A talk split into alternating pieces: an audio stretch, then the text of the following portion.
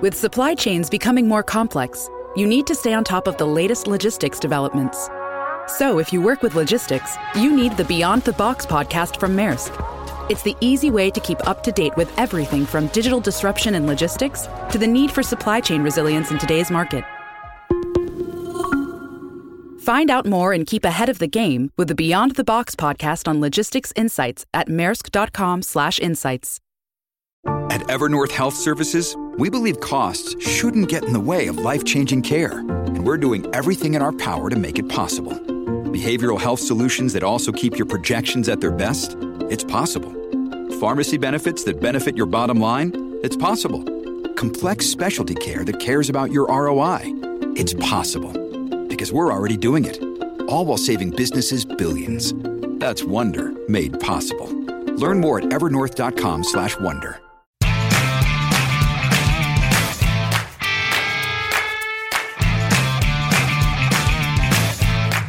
Si te interesa el branding, el diseño, la historia y la cultura de marca, acomódate, porque empieza Brand Stoker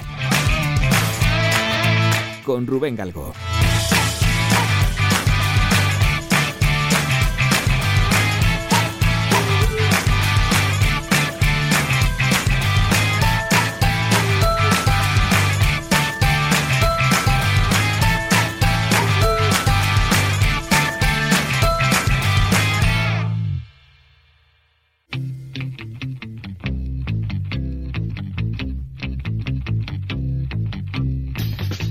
Hace unas semanas, Itzel, del blog Cachito a Cachito, nos lanzaba el reto de buscar cuándo surgió la asociación de la infancia con las golosinas. Realmente la que sabe de estos temas es ella, que es doctora y madre todoterreno, pero nos pareció interesante recoger este guante para darle una respuesta y sobre todo para hablar de una marca relacionada, Chupa Chups. El origen de los caramelos está relacionado con la necesidad del hombre por encontrar un alimento ligero que sirviese de tentempié para los viajes. Los primeros dulces eran creados con pulpa de fruta, cereales y miel, y servían a los viajeros para soportar los largos trayectos y obtener energía rápidamente. Los médicos sumerios trataban las indigestiones de sus pacientes con una especie de pastilla endulzada hecha de extracto de menta y carbonato, con lo que conseguían neutralizar la acidez. Posteriormente, en el año 1000 a.C., los antiguos egipcios preparaban sus caramelos mezclando miel y fruta, moldeándolos de muy diversas formas se trataba de pastillas contra la tos producidas por los confiteros y no por los boticarios, y son considerados los primeros caramelos duros de la historia. Pero realmente es en la India donde se empieza a usar azúcar para elaborarlos, ya que allí es donde se produjo por primera vez azúcar sólido. No obstante, los primeros sucedáneos del caramelo nacieron en la frontera de la medicina y la golosina, porque era necesario facilitar la ingestión de los medicamentos. Aquí es precisamente donde encontramos una posible respuesta al reto que nos hacía Itzel, y vemos los primeros vínculos entre infancia y golosinas. Los caramelos y las golosinas aportan más calorías que otros alimentos y los bebés, instintivamente, se decantan por los alimentos más energéticos. Por otro lado, el rechazo innato de los bebés al sabor amargo les protege de la ingestión de venenos, ya que muchos compuestos amargos, no todos, ojo, son tóxicos. Por último, el alto contenido en lactosa de la leche materna tiene un sabor dulce muy característico que los niños recuerdan cuando comen chuches. En cualquier caso, hasta el siglo XIV no comenzaron a elaborarse caramelos de azúcar en Europa, y hasta el XVI se vendían en farmacias a unos precios que solo se podían permitir la nobleza y la burguesía. Pero aparecieron las primeras máquinas que hacían caramelos. Hasta entonces los caramelos estaban hechos a mano, pero las innovaciones tecnológicas de la época permitieron recubrir los caramelos de azúcar o chocolate y rellenarlos con frutos secos. A estos dulces se les añadía aromas de fresa, violeta o limón y se les daba diversos colores para que llamasen la atención. A finales del siglo XIX comenzó la producción industrial de caramelos en Estados Unidos, dando el pistoletazo de salida a una de las industrias más potentes dentro de la alimentación. Milka, Sugus o M&M's son algunas de las marcas de dulces que ya hemos traído a nuestro programa, pero nos faltaba todo un referente patrio, Chupa Chups. Pero antes de profundizar en su historia, tenemos que explicar de dónde viene el nombre de caramelo. Su origen procede del descubrimiento de la caña de azúcar, también llamada caña de miel, que en latín es denominada Canna melis y que da lugar al nombre caramelo aunque otras fuentes apuntan a que la etimología real de la palabra procede de un término latino derivado de calamelus, que es un diminutivo de calamus o caña pequeña, en alusión a la forma de tubo que tuvieron los primeros caramelos. En cualquier caso, el término no llegó al castellano hasta el siglo XVI y fue de la mano de los portugueses. De hecho, hasta 1611 se decía caramel y no hay constancia de que se denominara con su nombre actual hasta 1642. Si queréis, podéis ver unas imágenes muy chulas de lo que estamos hablando en nuestro blog, branstoker.com. Dicho todo esto, entremos en la historia de Chupa Chups. Enric Bernat Fontlladonosa era un joven perteneciente a una estirpe de pasteleros catalanes con tres generaciones de tradición confitera. Después de acabar el servicio militar en 1950, Bernat funda su primer negocio, una confitería que fabricaba peladillas, pero esta empresa duraría poco, porque cuatro años más tarde el empresario Domingo Masanes le ofrecería hacerse cargo de Granja Asturias, una compañía que fabricaba productos elaborados principalmente con manzana. Al poco tiempo, Bernat pasó a ser representante de la fábrica de confitería y caramelos suiza Reñé. Allí empezó a rondarle por la cabeza la idea de diseñar un caramelo que se comiera con un tenedor. Para 1956, Bernat ya se había dado cuenta de que los caramelos que se hacían entonces no estaban pensados para los niños. No les cabían bien en la boca y constantemente se los sacaban, pringando de dulce todo lo que tocaban. Entonces se le ocurrió ponerle un palo a un caramelo con forma esférica. Bernat solía decir que el caramelo parecía un balón de fútbol entrando en una portería, en la boca del niño, por lo que el primer naming que le puso a su invento fue el de Gol.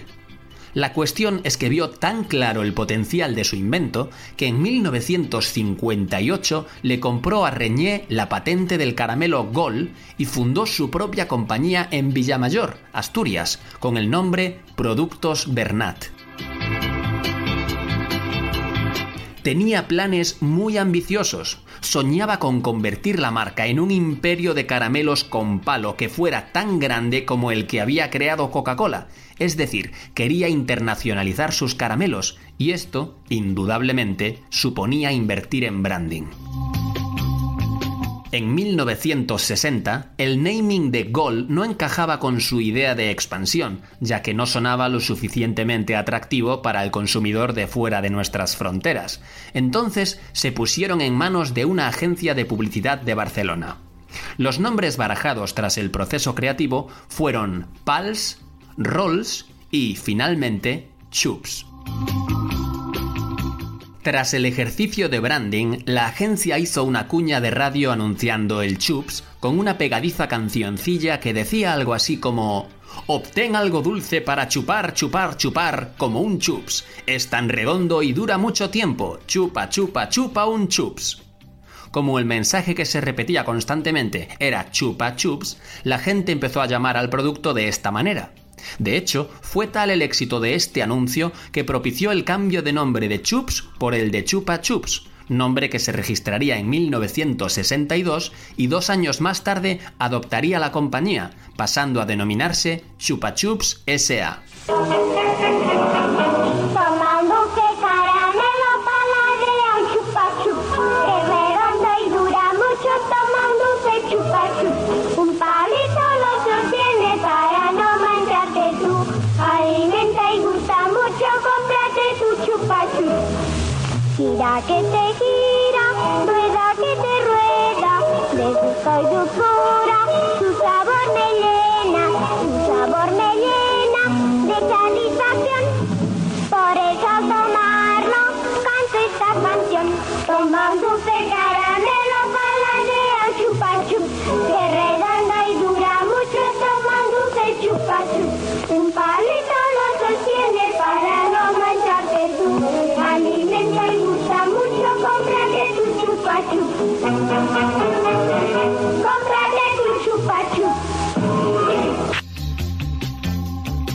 Como vimos que le pasó al fundador de Suchard, el packaging era un elemento de identidad vital para la diferenciación del producto. Sabedor de ello, Bernat quiso envolver sus caramelos con una gama de colores brillantes y llamativos, pero necesitaba algo más. Necesitaba más elementos de identidad. En 1966, la agencia de publicidad le recomendó a Bernat que se pusiera en contacto con un reconocido artista llamado Salvador Dalí, quizás os suene de algo, para que diseñara un isólogo para Chupa Chups. Según la rumorología, Dalí le dedicó al proyecto poco menos de una hora. Lo resolvió en una simple servilleta. Y aún así, recibió a cambio una suma millonaria. El diseño, de estética pop, conservó la tipografía del logo original, lo ubicó sobre una mancha con forma de margarita y redujo la paleta cromática a rojo y amarillo.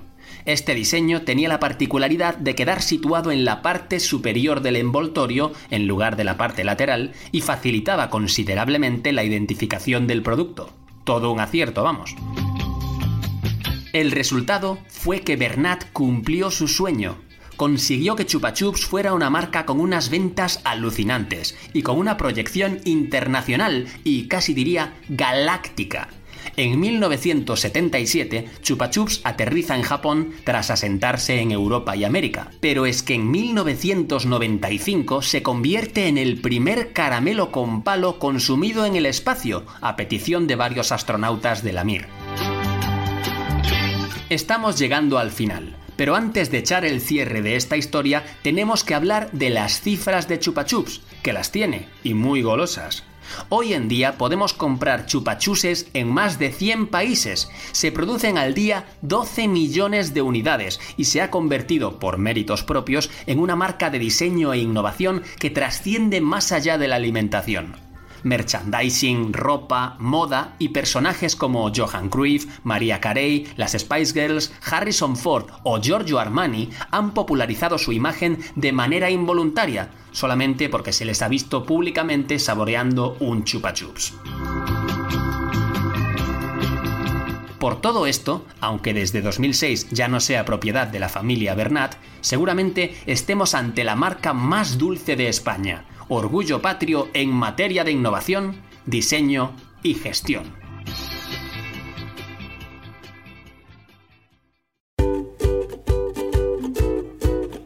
Pues hemos llegado al final de este programa de Brand Stoker y como siempre tengo que deciros que ha sido un placer. Pero antes de echar el cierre quiero recordaros que podéis apoyar nuestro trabajo de dos formas muy sencillas. La primera es realizando vuestras compras en Amazon a través del enlace de afiliados que tenemos en nuestra página web. Y la segunda es haciendo mecenas de Brand Stoker en iVoox.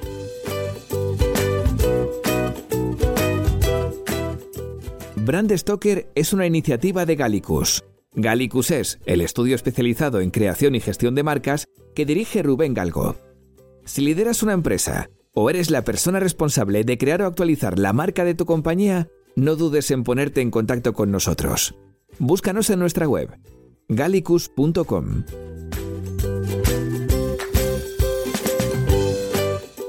Ya sabéis que nos podéis seguir en Twitter, Facebook e Instagram, donde nos encontraréis con el usuario Gallicus Branding, o si lo preferís, me podéis seguir a mí a través del usuario Crenecito.